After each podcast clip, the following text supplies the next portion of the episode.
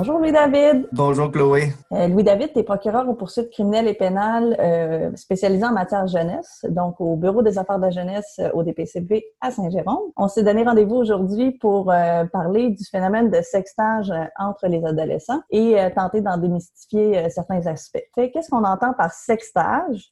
Et est-ce que c'est seulement le partage d'images intimes? Premièrement, en parlant de sextage, quand on parle de définition, j'aime bien prendre une définition assez large hein, du sextage. Euh, on peut euh, définir le sextage chez les adolescents comme la production, l'envoi, la redistribution par les adolescents de contenu à caractère sexuel via les technologies de l'information et des communications. Bon, les technologies de l'information et des communications, là, ça comprend téléphone cellulaire, tablette, ordinateur, euh, console de jeux vidéo. Tout ça, ce sont des éléments qui font partie de la technologie de l'information et des communications. OK.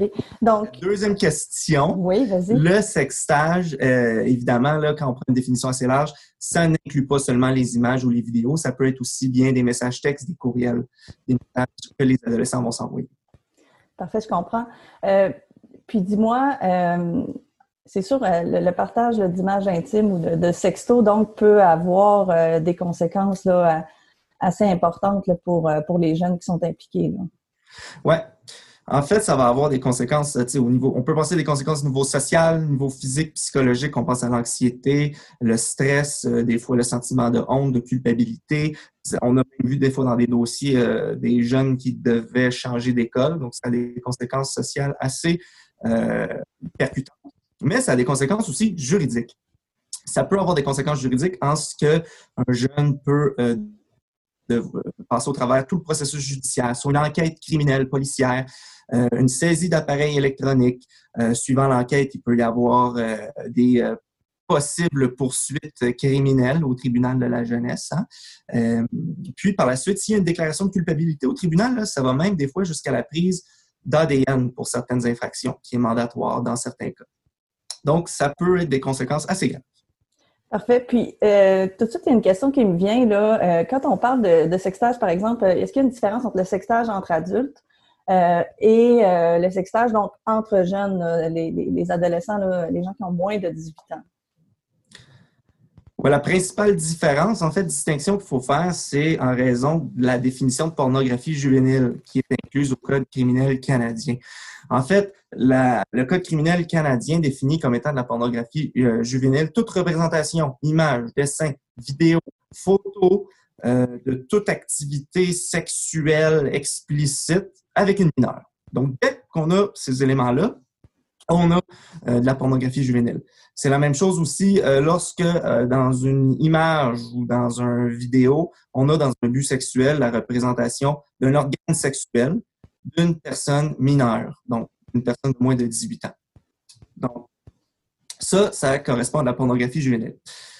Évidemment, les infractions liées à la pornographie juvénile, qu'est-ce qu'on a? On a la production, on a la possession, on a la distribution et d'avoir accès à la pornographie juvénile.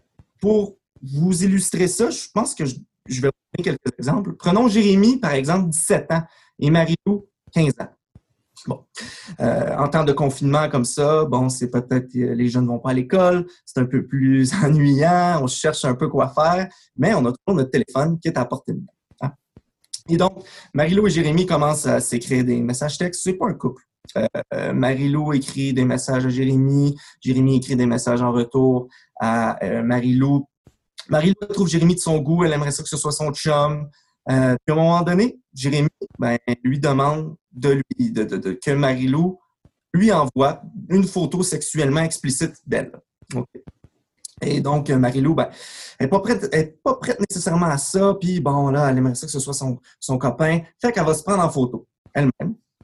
Et puis, elle va l'envoyer à Jérémy. Et euh, là, Jérémy va se retrouver en possession d'une photo sexuellement explicite de. Donc là, Jérémy, à ce moment-là, est en possession de pornographie. Il peut faire ce qu'il en veut. Il peut l'effacer, il peut l'envoyer, il peut la garder pour lui-même. Jérémy, en possession de pornographie juvénile, euh, va le mentionner, par exemple, à son ami Ludovic.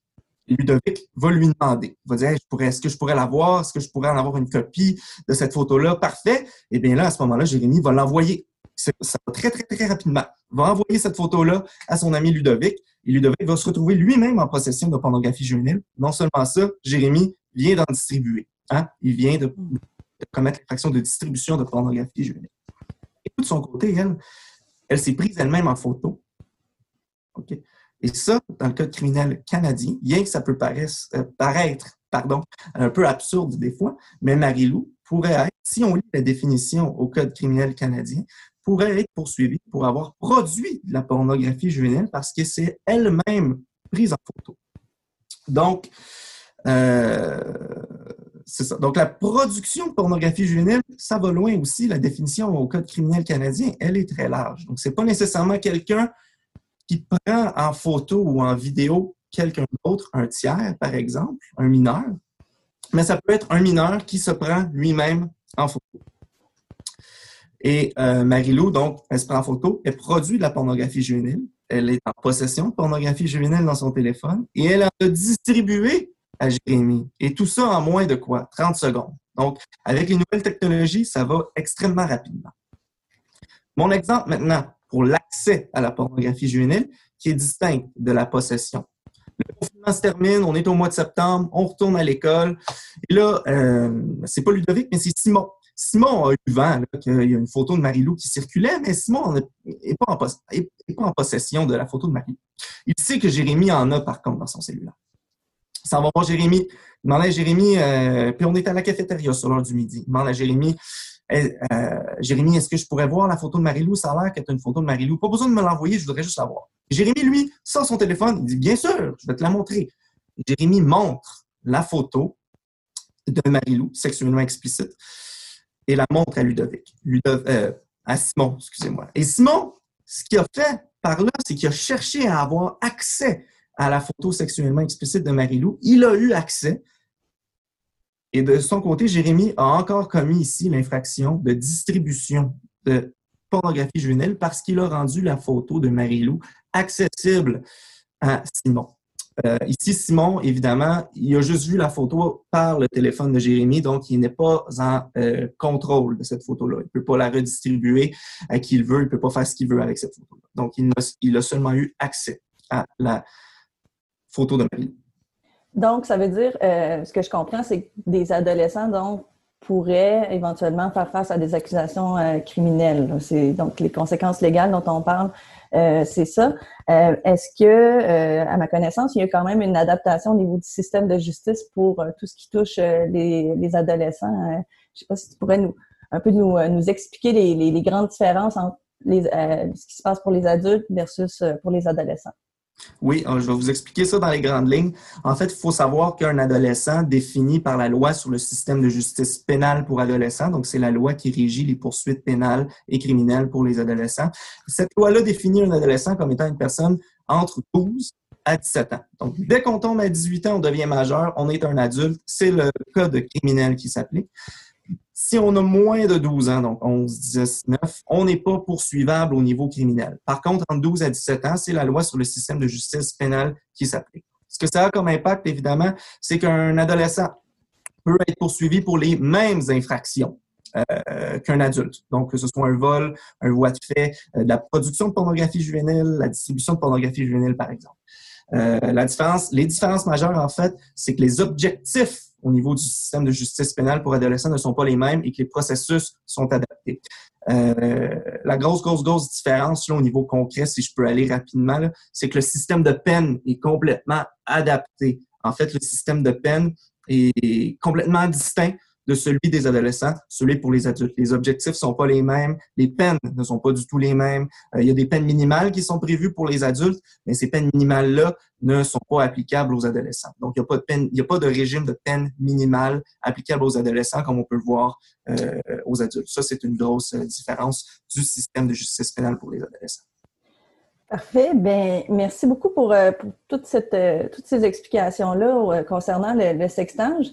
Euh, ma dernière grande question, en fait, c'est euh, si jamais on a des gens qui nous écoutent, là, puis qui euh, soit vivent eux-mêmes une situation de, sextage qui a mal tourné ou un de leurs proches, un membre de leur entourage, dans le fond, comment on fait pour obtenir de l'aide? La première chose que je conseillerais, c'est d'en parler à une personne de confiance. puis, de, si on a véritablement une, une crainte d'aller au service de police. On a perdu le contrôle de nos images. On ne sait pas trop ce qui se passe. Euh, c'est d'aller voir le service de police, de faire des appels, de déposer une plainte. Les policiers vont vous écouter, ils vont être là pour vous. Également, il y a des sites Internet. Hein, le Centre canadien de la protection de l'enfance a mis sur pied des ressources d'aide pour les jeunes. Euh, je pense au site euh, Aidez-moi s'il vous plaît et cyberaide.ca. Ce sont deux excellentes ressources que vous pouvez consulter. Parfait. Puis les gens aussi, euh, en fait, euh, il y a le réseau des centres d'aide euh, aux victimes d'actes criminels, communément appelés les CAVAC, qui sont présents un petit peu partout au Québec, qui fournissent des services gratuits et confidentiels de première ligne. Donc, il ne faut pas hésiter aussi à, faire appel à, ce service-là au 1866 le CAVAC. Je pense en terminant, on pourrait aussi peut-être inviter les gens à consulter le site euh, pas obligé de tout partager.info qui contient une foule d'informations sur le phénomène du sextage, des ressources pour les adolescents, les parents et euh, les intervenants qui gravitent euh, autour d'eux. Alors, merci beaucoup Louis-David d'avoir pris le temps d'expliquer, puis on, comprend un petit peu mieux ce que c'est le sextage et ses conséquences. Bien, merci beaucoup à vous, Chloé, de m'avoir reçu, d'avoir pris le temps avec moi.